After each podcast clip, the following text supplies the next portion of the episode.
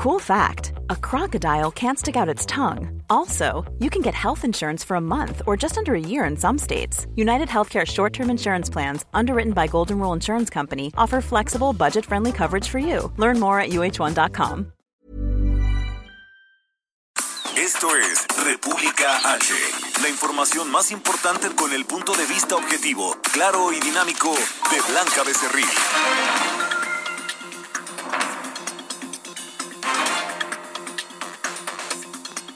Hola, hola, muy buenas noches. Son las 8 de la noche en punto de este jueves 8 de abril del año 2021. Yo soy Blanca Becerril.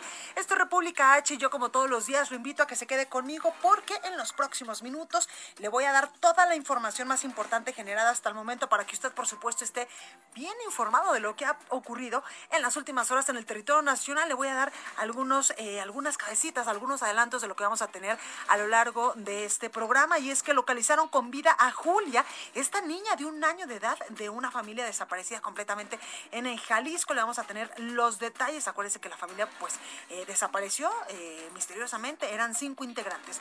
La Fiscalía General de la República también pidió al ex senador Jorge Luis Lavalle se le, impugna se le imponga la prisión preventiva justificada y el Tribunal Electoral plantea devolver al Instituto Nacional Electoral el caso de Félix Salgado Macedonio, a quien se le retiró la candidatura al gobierno de Guerrero. Todo esto y más en unos minutitos, así que yo lo invito a que se quede conmigo. Soy Blanca Becerril, esto es República H y arrancamos ya con un resumen de noticias. En resumen. En las últimas 24 horas, México sumó 5.140 casos nuevos y 548 muertes por coronavirus, para un total de 206.146 fallecidos, de acuerdo con la Secretaría de Salud.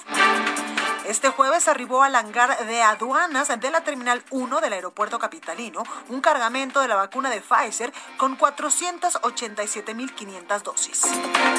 Los adultos mayores que trabajan como empacadores en tiendas de autoservicio podrán reiniciar sus actividades si completaron su esquema de vacunación contra el coronavirus. El ex senador panista Jorge Luis Lavalle fue imputado por la Fiscalía General de la República por los delitos de lavado de dinero, asociación delictuosa y cohecho por el caso Odebrecht. El presidente de México, Andrés Manuel López Obrador, acordó con la vicepresidenta de Estados Unidos, Kamala Harris, la conformación de un grupo para atender a niños migrantes no acompañados. El Senado solicitará a la Suprema Corte de Justicia de la Nación un nuevo plazo para aprobar la legislación que despenaliza el consumo y venta de la marihuana. Además, senadores de oposición presentaron ante la Suprema Corte la acción de inconstitucionalidad contra la Ley General de la Industria Eléctrica. Recorrido por el país. Y vamos a recorrido por nuestro país con mi compañera Daniela García hasta Monterrey, Nuevo León. Mi Dani, ¿cómo estás?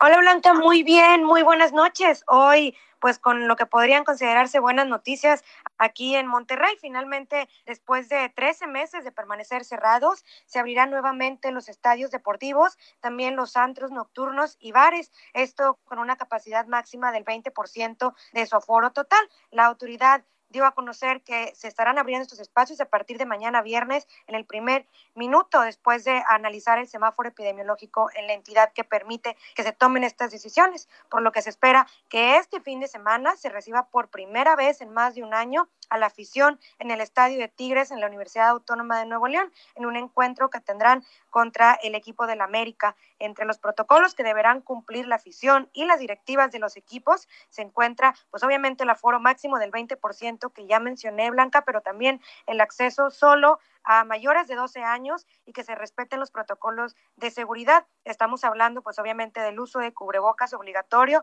pero también los boletos solo se podrán vender de forma electrónica. Se deben respetar los espacios designados para su uso por los aficionados que acudan. Además, los estadios deben ser desinfectados y se limitará la venta de alimentos, entre otros requerimientos que deben cumplir.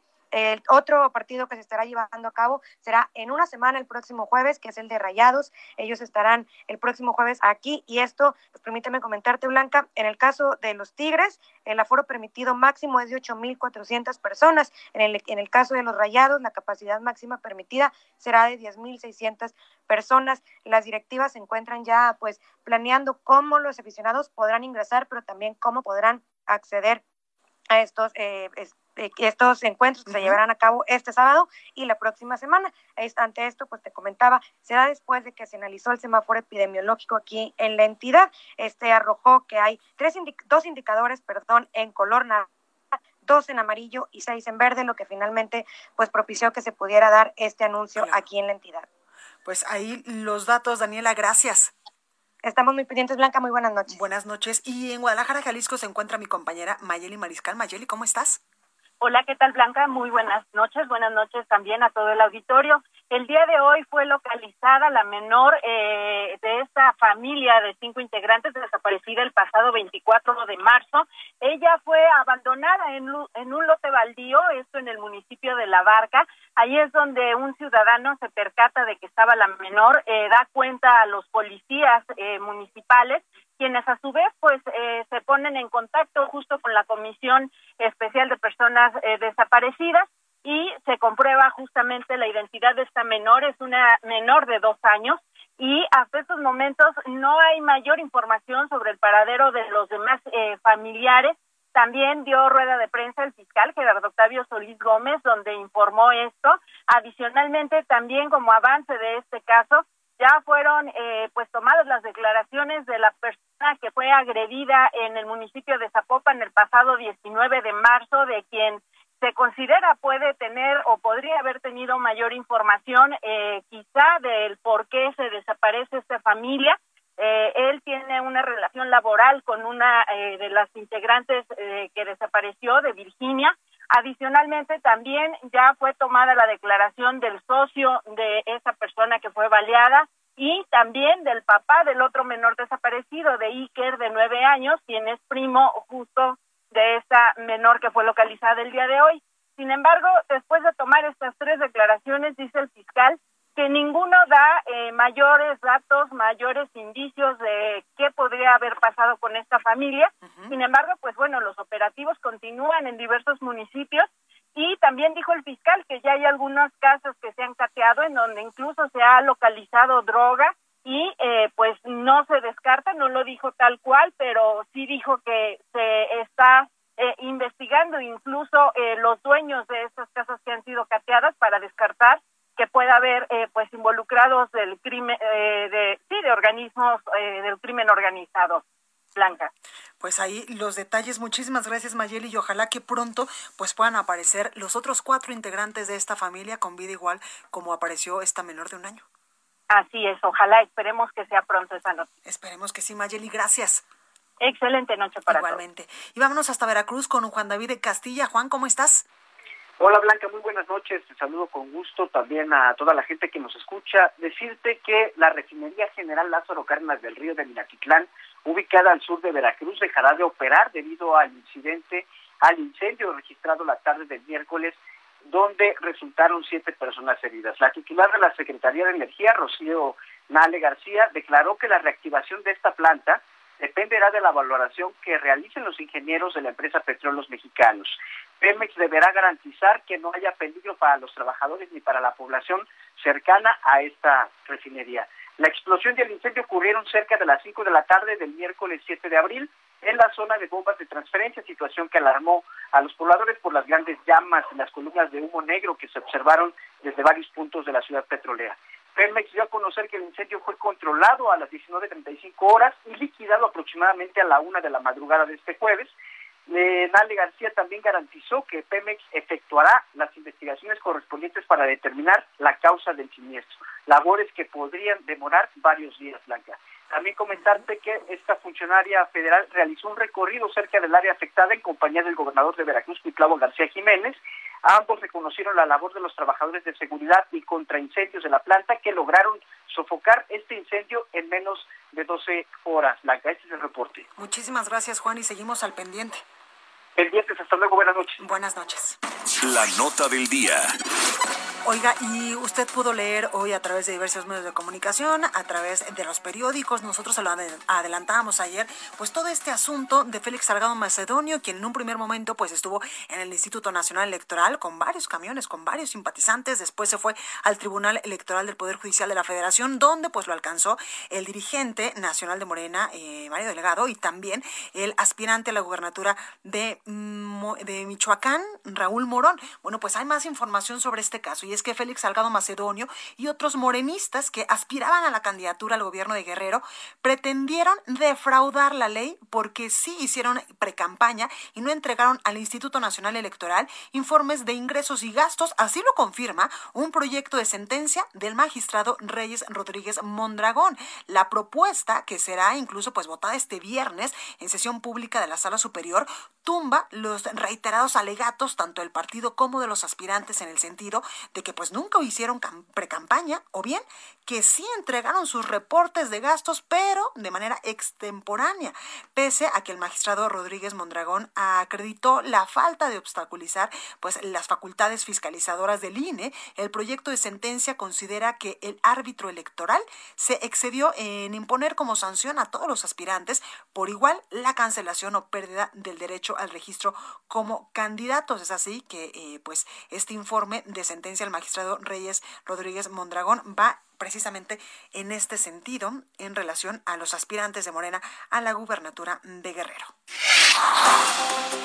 Oiga, y vamos eh, con mi compañera Diana Martínez, porque otra nota importante eh, que ha sucedido y que se ha suscitado en las últimas horas es el caso del ex senador panista Jorge Luis Lavalle Mauri, quien pues compareció ante un juez del Centro de Justicia Penal Federal del Reclusorio Norte. Y Diana Martínez nos tiene toda la información. Adelante, Diana. Así es, Blanca, buenas noches. Pues la Fiscalía General de la República ya solicitó que al ex senador Jorge Luis Lavalle Mauri se le imponga la prisión preventiva justificada, debido a que los delitos de asociación delictuosa, operaciones con recursos de procedencia ilícita, conocido como lavado de dinero, y cohecho, que se le imputan al exlegislador, no ameritan prisión preventiva oficiosa, los fiscales pidieron que se le aplique esta medida cautelar.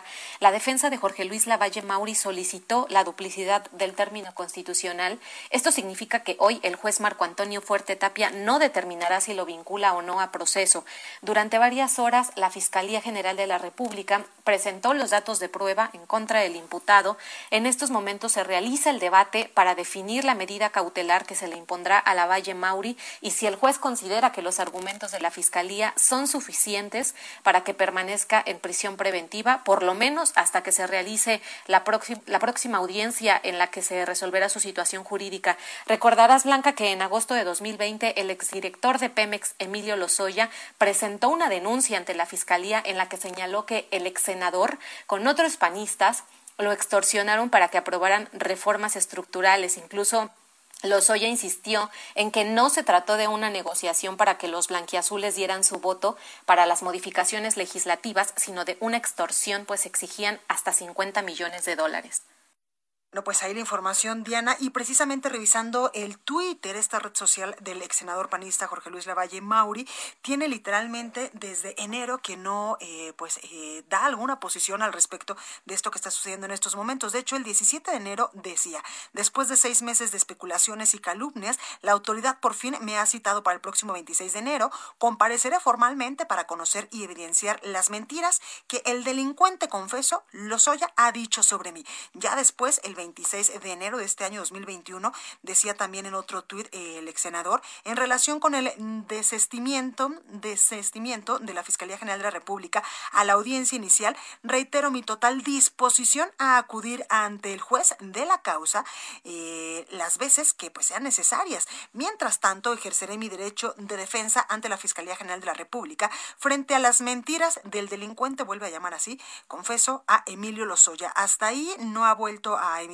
ningún posicionamiento al respecto a través de su cuenta de, de, Twitter, así que nosotros seguiremos dándole pues más información sobre el caso. Vamos con mi compañero Misael Zavala porque el presidente de la Junta de Coordinación Política en el Senado, Ricardo Monreal, eh, propuso que la Ley Federal para la Regulación de la Cannabis se vote en el periodo ordinario de sesiones en septiembre. Misael, ¿cómo estás? Blanca, buenas noches, buenas noches al auditorio. Efectivamente, como bien lo comentas, la regulación del consumo lúdico de la marihuana quedó atorada en el Senado y se perfila que sea hasta septiembre cuando los senadores corrijan errores en un dictamen avalado por eh, San Lázaro y puedan votarlo ya definitivamente el presidente de la Junta de Coordinación Política, Ricardo Monreal, propuso que la ley federal para la regulación del cannabis se vote en el periodo ordinario de sesiones en septiembre y no en este mes de abril con la finalidad de hacer una buena ley y que no se haga el vapor, eso, es lo que dijo. Según el senador morenista, hay un consenso de todas las fuerzas políticas del Senado para no apresurar el dictamen y que se pida una nueva prórroga a la Suprema Corte de Justicia de la Nación para que se corrijan las inconsistencias y evitar incurrir en violaciones a la Constitución. La regulación eh, de la marihuana eh, blanca ha quedado aplazado por más de dos años sin que pueda ser aprobada por los legisladores y esta vez Morena y otras bancadas encontraron al menos 14 inconsistencias graves en la minuta que avaló eh, la Cámara de Diputados. En, entre ellas, entre, entre estas inconsistencias, está la eliminación de prohibir la venta de más de 28 gramos de cannabis psicoactivo, lo cual, según eh, los senadores morenistas, permitiría vender varios kilos de cannabis y derivados en establecimientos, lo cual, pues, es una ilegalidad. También eh, se discrimina a los consumidores de cannabis al prohibir más de un permiso para consumo lúdico y siembra por domicilio, lo cual contradice a la Constitución. Es decir, si en la vivienda viven dos personas consumidoras, únicamente se otorgaría un solo permiso de consumo, lo cual eh, para los senadores pues no es justo porque todos que todos aquellos consumidores que quieran un permiso para consumo en vivienda, pues podrían tenerlo. El dictamen impone también a los grupos o personas que podrían dedicarse al cultivo la obligación de acreditar quiénes son sus posibles compradores, así como acreditar que son personas licenciatarias o que se encuentran en trámite sus licencias.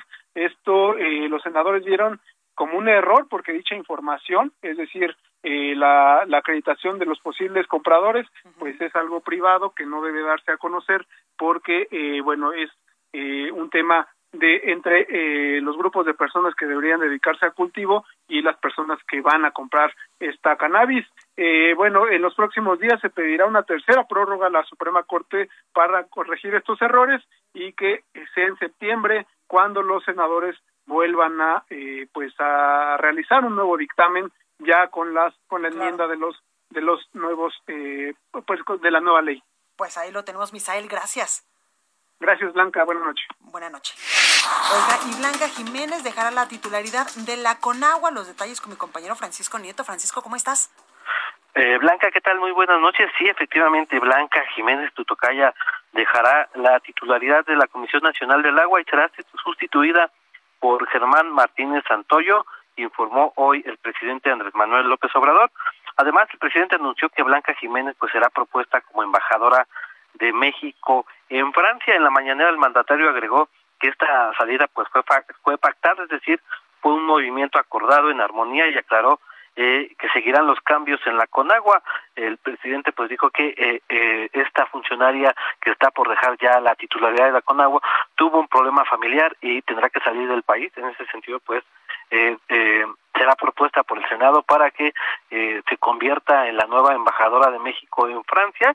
Eh, eh, los, lo, la va a sustituir Germán Martínez Santoyo, quien es profesor de la UNAM y actualmente pues es el titular del organismo de cuencas centrales del norte de la, de la Conagua, pero fue es un funcionario muy cercano al presidente López Obrador, pues fue funcionario en el sistema de aguas eh, en, en la Ciudad de México cuando el presidente era el jefe de gobierno del Distrito Federal y bueno, pues está llegando ahora este funcionario que ya ya conoce al presidente López Obrador. Pues ahí lo tenemos. Oye, decías en un principio tu tocaya, ojalá a mí también me mandaran como embajadora a Francia. Gracias, Francisco.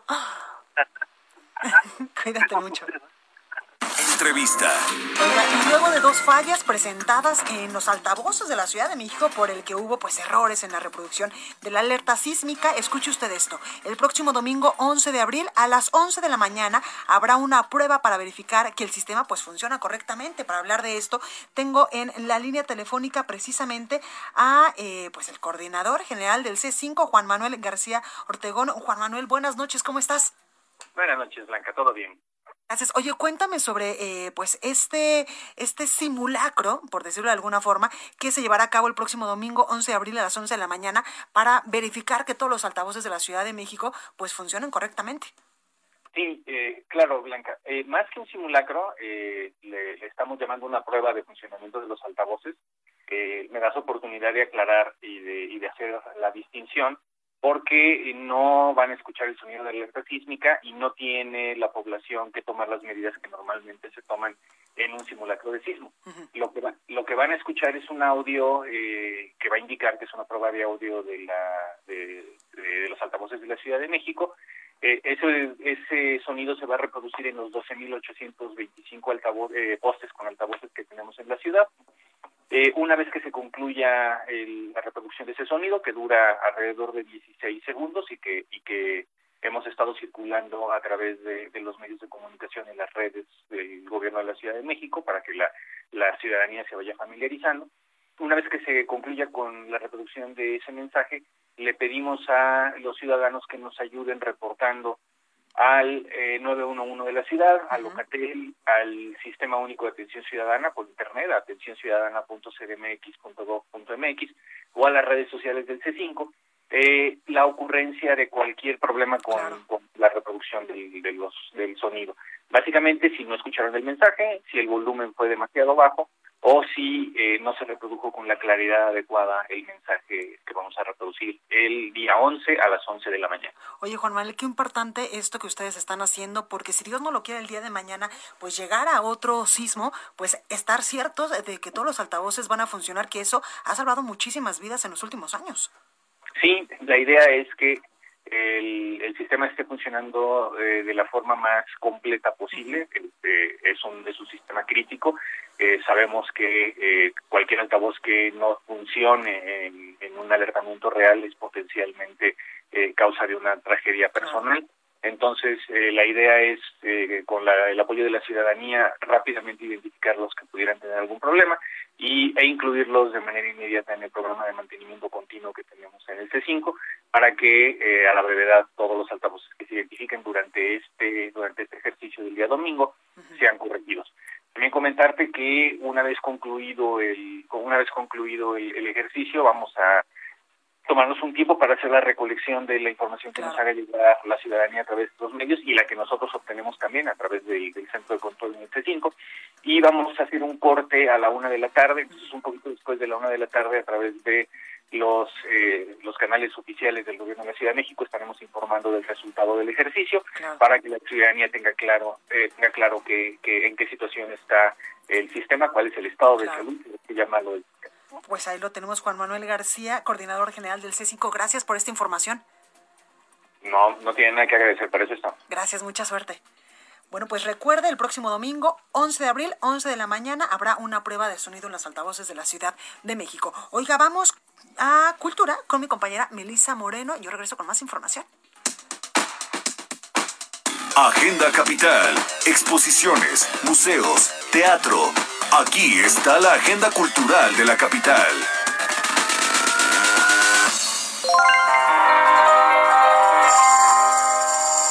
Bienvenidos a la Agenda Cultural del Heraldo de México. Yo soy Melisa Moreno, editora de artes, y esta es mi selección de eventos para República H. En medio de la pandemia de COVID-19 nació Mujeres en la Plástica Contemporánea Mexicana, una exhibición virtual que recorre 30 años del trabajo de grandes pintoras, fotógrafas y maestras del dibujo, el grabado y la gráfica, con cuya obra se fortaleció el arte y la cultura nacional. La muestra, organizada por la Universidad Autónoma Metropolitana, exhibe el trabajo de artistas como Ellen Escobedo, pionera en la gestión cultural de museos en México y el arte contemporáneo, así como de Maris Bustamante, precursora del arte feminista. Además, para esta entrega, la UAM consideró el trabajo de artistas mexicanas y extranjeras radicadas en territorio nacional, en cuyos aportes se consolidó la plástica nacional, como Laura Cohen, Beatriz Svan, Patricia María Enríquez Bremer, Perla Krause, Magali Lara, Julia López, Carmen Parra, entre otras. Para saber más de esta exposición solo tienes que visitar galeriametropolitana.guam.mx.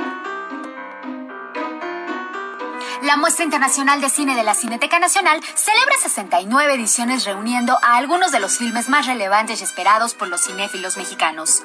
La muestra se conforma por 14 largometrajes que han ganado prestigio a nivel mundial y han aportado su mirada al panorama audiovisual contemporáneo y que provienen de países como Francia, Guatemala, Japón, Taiwán, Costa de Marfil, Irán, Italia, Grecia y por supuesto México, entre otros.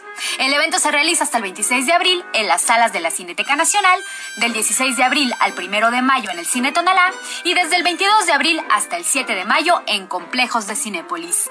Consulta toda la información en el micrositio que se encuentra dentro de la página de la Cineteca Nacional.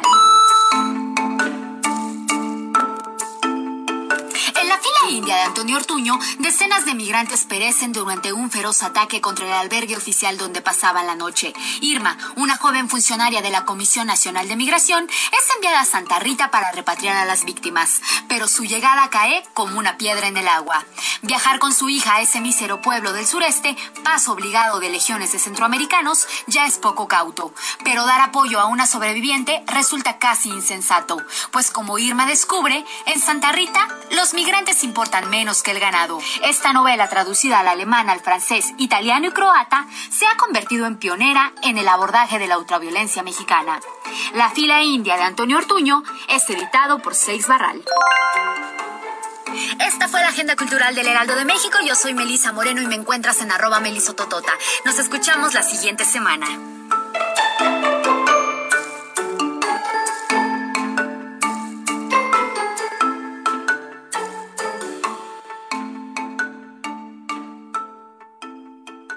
Continúa escuchando a Blanca Becerril con la información más importante de la República en República H. Regresamos. Estamos de regreso con la información más importante de la República en República H con Blanca Becerril, transmitiendo en Heraldo Radio. Ruta 2021, la ruta hacia las elecciones presenta. Tribunal Electoral de la Federación prevé devolver al INE el caso de Félix Salgado Macedonio, a quien le retiró la candidatura a la gubernatura de Guerrero por no presentar gastos de precampaña. Raúl Morón sostuvo que ni Morena ni el Partido del Trabajo tienen un plan B en caso de que el Tribunal Electoral del Poder Judicial de la Federación no restituya su registro como candidato de la gubernatura de Michoacán.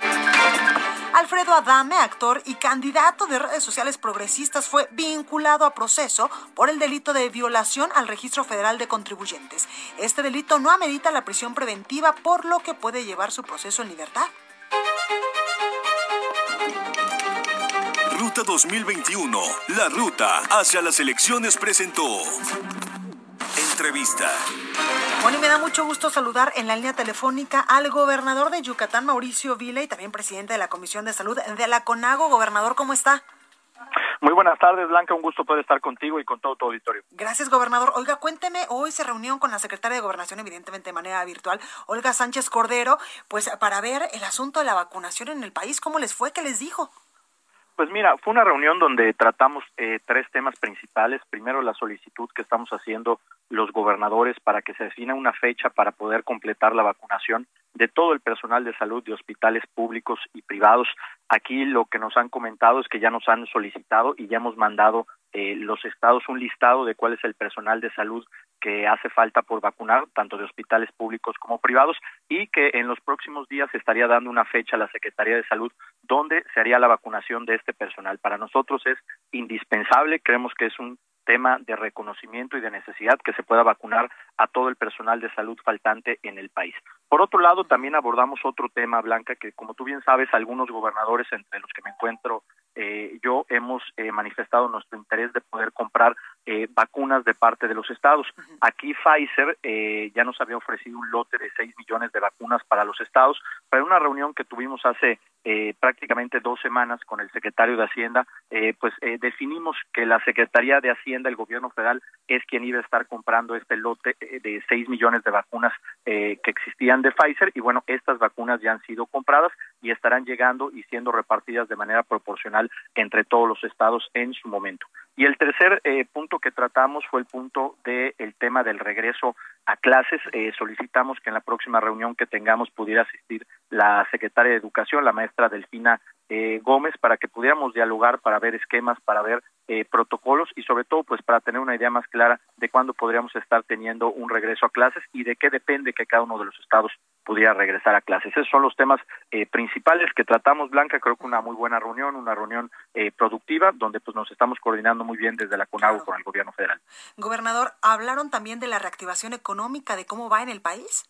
Mira, no se tocó ese ese tema en estos momentos. Eh, se, hubo una presentación de un nuevo subsecretario eh, de Economía. Quedamos también de estar abordando en próximas sesiones este tema. Eh, yo quiero comentarte un poquito, Blanca, de cómo va el proceso de vacunación en, Yucatán. recibimos cerca de 129 mil vacunas para los adultos mayores de la ciudad de Mérida. Es una muy buena noticia, ya que en Mérida se encuentra el epicentro de la pandemia en Yucatán. Y en ese sentido, pues iniciamos el día de ayer, miércoles, con 16 módulos de vacunación, donde en total aplicamos eh, 11 mil vacunas. Vamos a estar aplicando un promedio de 11 mil vacunas diarias y esperemos en 13 días eh, terminar con el proceso de vacunación de los adultos mayores de la primera dosis. Aquí en Yucatán estamos eh, recibiendo la vacuna AstraZeneca y comentarte que entre el día de ayer y hoy, pues la verdad es que todo transcurriendo con normalidad, sin ningún eh, retraso, con muy buena organización afortunadamente y con la gente yéndose eh, contenta y además una vacunación rápida y eficiente. Claro, en este sentido, gobernador, ¿cómo van los casos de coronavirus, las personas que eh, pues están internadas en un hospital allá en Yucatán? Y también quiero preguntarle, ¿en qué semáforo estamos? ¿En qué color?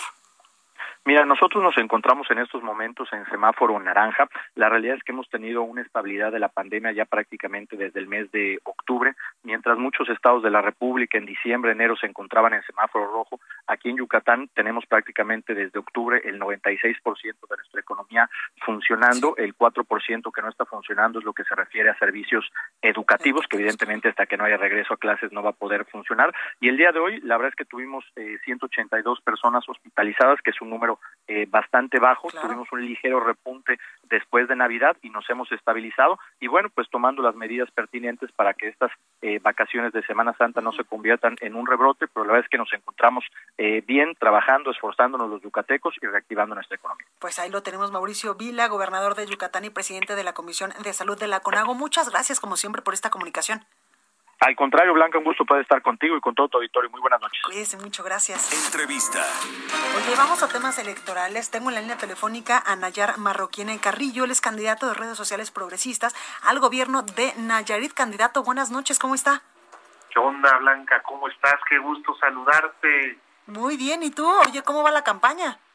Pues vamos muy bien. Fíjate que la gente ha respondido de manera extraordinaria porque tenemos aquí una particularidad, son los mismos de siempre, Blanca, los que quieren otra vez gobernarnos. Entonces, pues imagínate que la gente ya está cansada, harta de que los que nos han mentido y nos han traicionado, pues quieren otra vez llegar a estas posiciones. Entonces la gente está reaccionando muy bien. Nayarit es un estado que se ha caracterizado siempre por ir a la vanguardia. No sé si te acuerdas de Alejandro Gascón Mercado, que ganó la gubernatura por el por el por, por el Partido Popular Socialista y bueno, pues aquí al final de cuentas la gente es muy progresista. Totalmente. Oye, Nayar, te ganaste la rifa del tigre porque ha tenido muy malos gobiernos los Nayaritas. Ve lo que está pasando con el exgobernador acusado por la UIF de corrupción y narcotráfico, nada más. Así es, fíjate que e, ese es un tema que ha venido eh, a ser muy polémico en todo el país. Tienes toda la razón. El pasado, la pasada administración fue una administración de terror para todos los nayaritas, no solamente por la situación del exgobernador, sino porque tuvimos un fiscal que aterró a miles de nayaritas y que fue aprendido ya hace más de dos años, y mi memoria no me falla, por asuntos del narcotráfico. Bueno, pues imagínate que aquí muchos candidatos se les relaciona con él porque al final fue un pulpo que tocó prácticamente a toda la clase política aquí en Nayarit, entre ellos los que hoy buscan ser candidatos a gobernadores por diferentes partidos, excepto tu servidor, obviamente. Oye, Nayar, en ese sentido, ¿cómo ves la competencia? Pues eh, vamos a ganar, eso no me queda la menor duda. La gente me ve con autoridad moral blanca.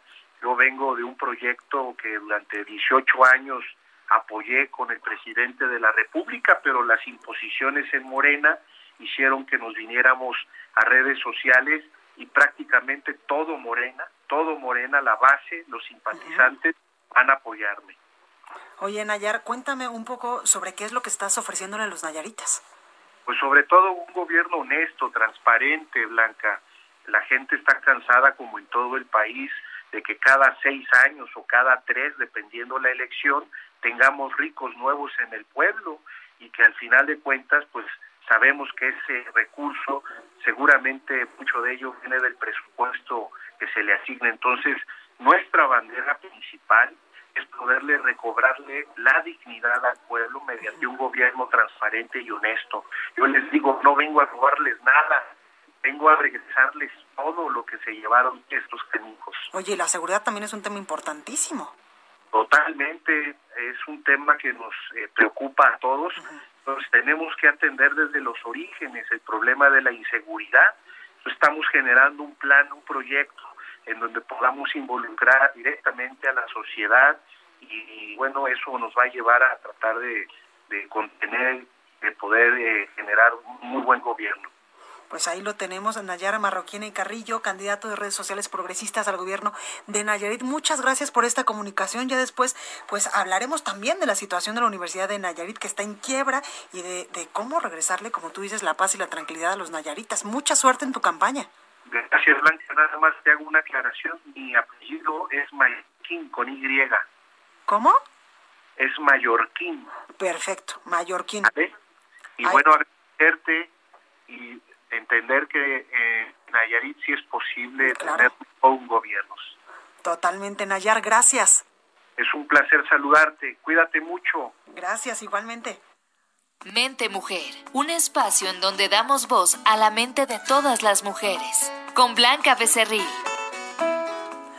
Oye, como todos los jueves, me da muchísimo gusto saludar a Miriam Lira, quien ella es editora de El Heraldo eh, Radio, para que nos platique, pues, qué nos presentó Mente Mujer estos días. ¿Cómo estás, Miriam?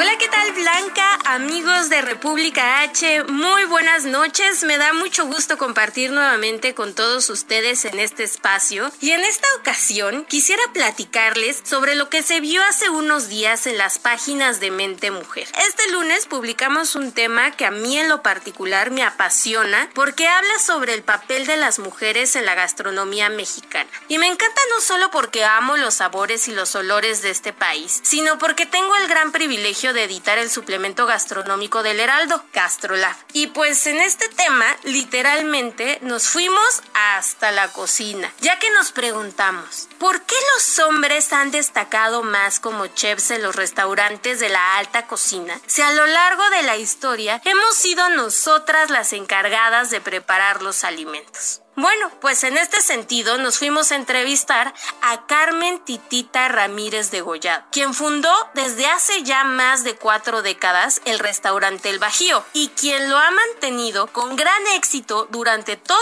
este tiempo. Imagínense mantener 19 sucursales y además manteniendo el sazón y la riqueza cultural que México se merece. Bueno, pues ella nos aseguró que si bien las mujeres han sido quienes han construido la historia culinaria de del mundo y por supuesto, aunque las mujeres están al nivel de cualquier empleo, en el caso del puesto de chef no hemos llegado al peldaño en el que deberíamos de estar. Y es que aunque nos pese, en México y también en todo el mundo, en materia gastronómica, aún no hemos alcanzado la equidad. Y para muestra, un botón.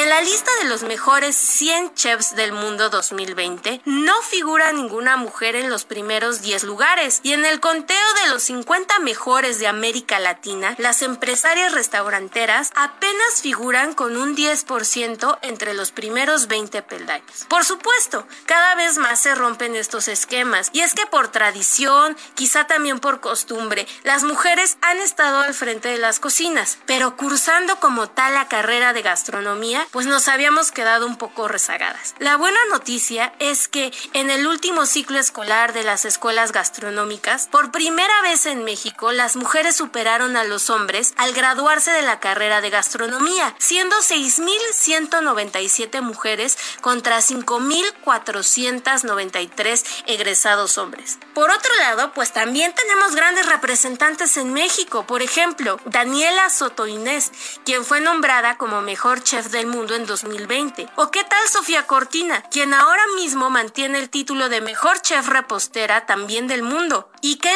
tal con Cris Ruelas, quien fue nombrada la mejor chef de América Latina en 2019? ¿O Karime López, quien ayudó a Máximo Boturo a que obtuviera para Gucci Hostería su primera estrella Michelin?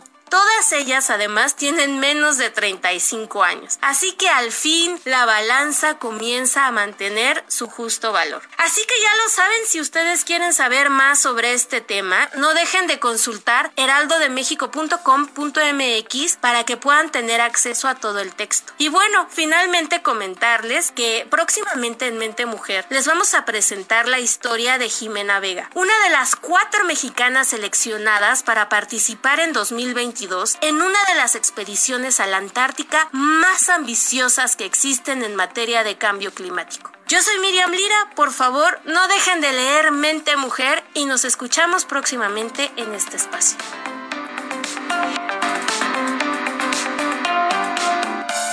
Mente Mujer, la voz que inspira. Ahí lo tenemos y yo amo, amo este proyecto de Mente Mujer del Heraldo de México. Oiga, vamos con mi compañero Antonio Bautista, coeditor de Estados aquí en el Heraldo de México, para que nos dé un adelanto de lo que vamos a poder leer mañana. ¿Cómo estás, mi Toño?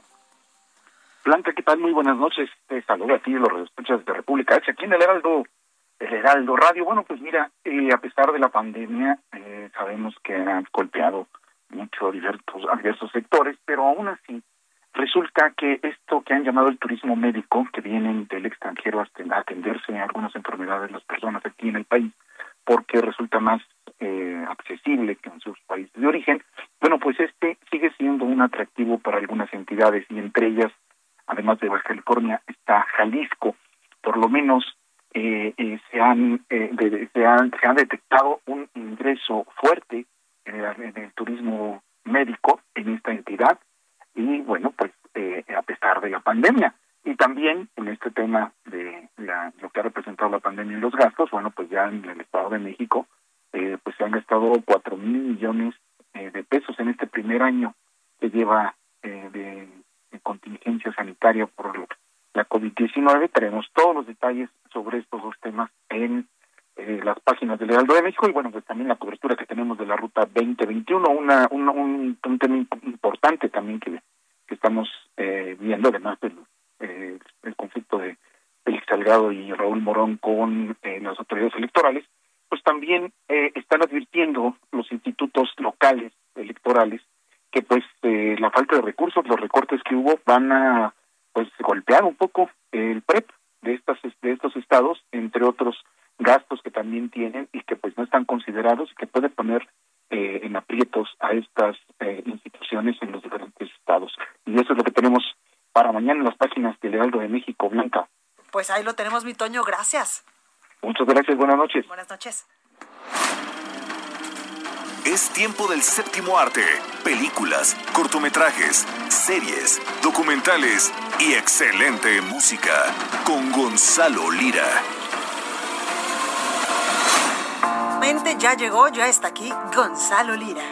Hola, hola. ¿Cómo estás? Muy bien. Oye, hoy vienes tranquilo, llegó mi público conocedor como cinco minutos antes. Hoy no viene. Eh, puede haber llegado diez. Puede haber llegado diez antes. Pero. Pues me gusta hacer la emoción. híjole, ¿cómo estás? Muy bien, ¿y tú? ¿Qué nos traes hoy? Cuéntanos. Hoy traigo bastantes cosas, así que voy a tener que correr. No corrí en la calle para correr aquí. no corrí un maratón, pero voy a correr. Exactamente. Se vienen bastantes estrenos muy interesantes y entre ellos hoy se estrenó una película que de verdad les. Si, si se han guardado para ir al cine, este fin de semana es un buen fin de semana para lanzarse. Relic, Herencia Maldita, es una película de terror que vale mucho la pena. Es la historia de tres mujeres, la más joven, su madre y su abuela. La madre y la más joven tienen que ir a la casa de la abuela porque algo extraño está pasando. Entonces cuando llegan la abuela se porta muy raro, la casa empieza también a portarse raro. Y sí, se vuelve una película como de casa embrujada y de posesiones, pero que en realidad de lo que habla es de cómo no podemos huir de quienes estamos destinados un poco a ser, cómo terminamos siendo nuestros papás y cómo lo que vemos en ellos y el deterioro que vemos en ellos, pues también también nos va a ocurrir a nosotros y la casa forma parte fundamental de esos simbolismos. Platiqué con Natalie Erika James, que es la directora, es su primera película, estuvo en varios festivales y esto fue lo que me contó sobre sus inquietudes que buscaba tratar en esta película. Spending our formative years um, with your parents, you kind of build your your reality is kind of built on how you relate to them, right? And I think there's something about beyond mental health. It's also like you know the decline of your parents and having to deal with their mortality, which is something that really you know scared me. Um, Pues precisamente lo que dice Natalie James es que el tema que a ella le interesaba explorar era cómo creemos que nuestros padres lo son todo un poco cuando vamos creciendo, son nuestra referencia única y ver su deterioro pues nos enfrenta con la mortalidad, la de ellos y la nuestra, y que ella eso le parecía un tema que no solo era interesante, sino que era bastante terrorífico. Y Bella Hitchcock que es la actriz que interpreta a la más joven de este trío de mujeres, también platicó conmigo porque para ella explorar este personaje la llevó a un lugar muy, muy personal y, e incluso un poquito duro. Vamos a escuchar qué es lo que me contó.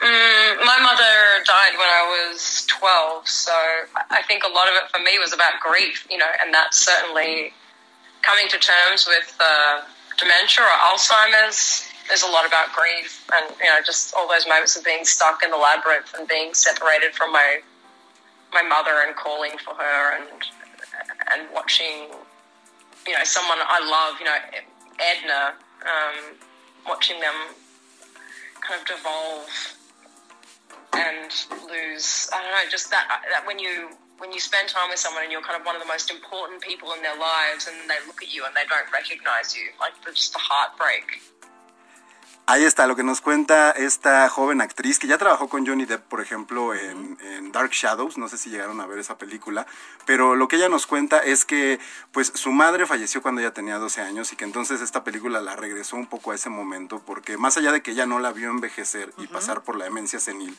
que es un poco sobre lo que habla la película, pues su madre estaba muy enferma y muy medicada y que entonces es muy raro ver como una persona que crees eh, o que era como tu pilar y, como tu símbolo de, la, de fortaleza claro. se va deteriorando e incluso llega a no reconocerte. Así que una película que de verdad se la van a pasar muy bien, más allá de los temas que toca, es muy divertida, es una película de terror que sí los va a mantener al filo de la butaca. Ahora, si lo que quieren es cine mexicano y acá denso, Ayer Maravilla Fui es una película que ahí te va de qué se trata. Ayer Maravilla Fui nos cuenta la historia de un ente que vive en la Ciudad de México, que constantemente cambia de forma, a veces se ve como un hombre mayor, a veces se ve como un chavito, a veces se ve como una mujer, pero que se enamora. ¿Qué pasaría si tú, Blanca, te enamoras de alguien, pero no puedes estar como en el mismo cuerpo físico todo el tiempo? ¿Te va a querer por tu esencia? Oye, pero no, Nicolas Cage había hecho una película así. Eh, la de un ángel enamorado quizá un poco juega, juega con eso, pero bueno, platiqué con el director Gabriel Mariño sobre qué es lo que él buscaba explorar con esta idea tan, tan peculiar en una película que también es bastante peculiar. Ayer, Ayer Maravilla es una película que, que trata de desarrollar una pregunta que es eh, si somos capaces de enamorarnos de la esencia de una persona más allá del físico, más allá del género, más allá de, de, la edad, eh, del cuerpo mismo, ¿no? De la frontera última que es como la piel, digamos, ¿no? Nuestro cuerpo.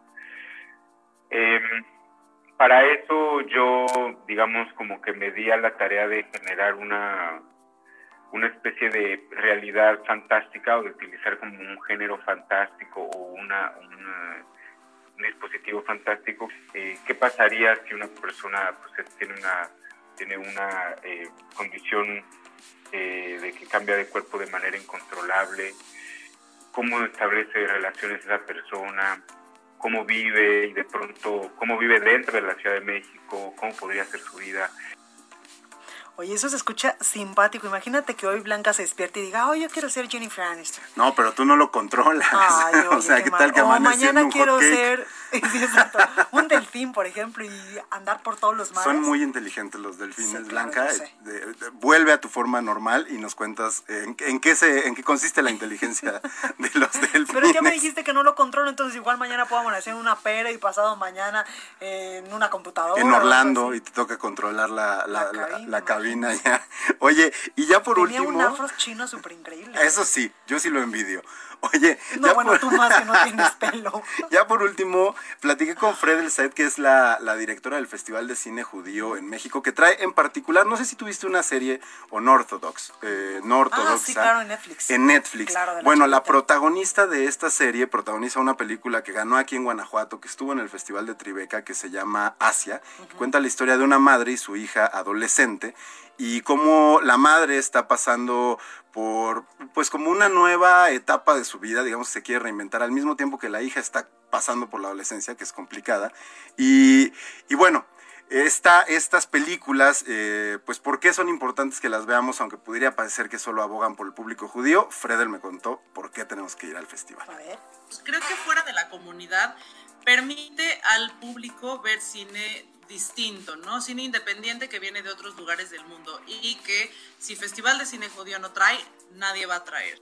También para el público que no es de la comunidad funciona porque permitimos mm, romper paradigmas, romper ideas, ¿no? Eh, la, la, la cultura judía es muy diversa, pero al hablar de temas de judaísmo, pues sí terminamos siendo parte de la comunidad y sobre todo porque es la comunidad la que, ¿no? Los, las personas de la comunidad, patrocinadores y donantes, quienes hacen que esto suceda pues ahí, ahí lo tenemos. Ahí está, no todo, no todos los judíos viven en Polanco. sí, sí, no, hay, hay, hay, una gran diversidad dentro de esa comunidad y su cine creo que es un, buen reflejo de Pues ahí lo tenemos. Muchas gracias, te vemos mañana.